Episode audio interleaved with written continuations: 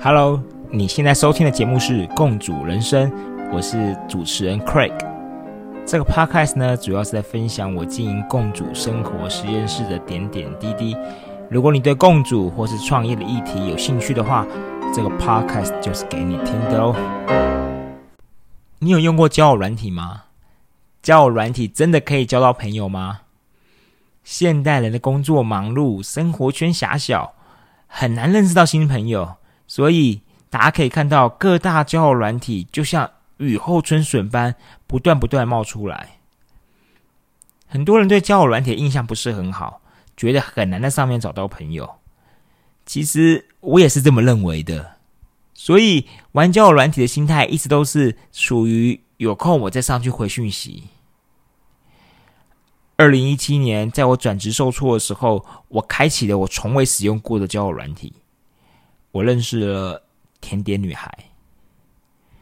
我记得有一次，我跟她很临时的去台南玩，在那次的活动当中，拍了我人生当中很少数、很少数的照片。对，骗子的骗，也就是他跟我推荐了 MIT 在台湾举办的石农挑战营，所以他在我的创业生涯中扮演着一定的角色。这几年，我也陆陆续续使用过一些交友软体，有些虽然碰过面，但其实很少有继续交流的。甜点女孩是我极少数在交友软体里面认识，而且还保持联络的朋友。甜点女孩的外表看起来真的很像小女孩，不化妆的她，搞不好还会认为她是国高中生。实际年龄我就不多说了。毕竟年龄是女人最大的秘密嘛。不过一定有成年的。虽然她的外表很稚气，可是她却有一个老灵魂。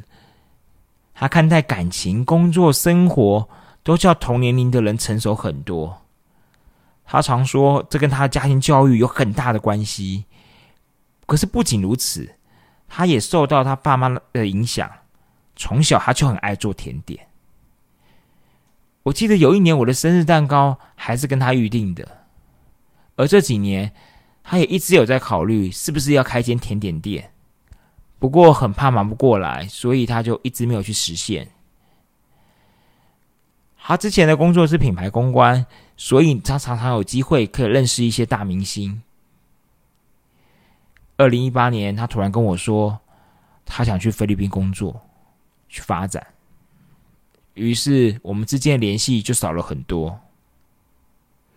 可是只要他有休假回台湾，或是回台湾出差的时候，他也就成为我的访客。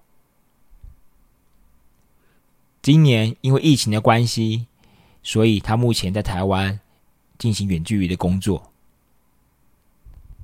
对了，过两天他会跟我一起在共主生活实验室直播哦。想听他在菲律宾的故事吗？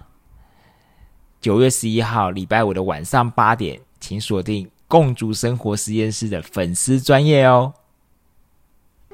今天的节目就到这里喽，谢谢你的收听。如果你喜欢我的节目的话，就请动动你的手指头，给我们五星的评价，或是分享给你的好朋友们，这样就会有更多人能够听到我的分享哦。当然，也欢迎你留言给我。这样我就有机会在节目当中回答你的问题。就这样喽，拜拜。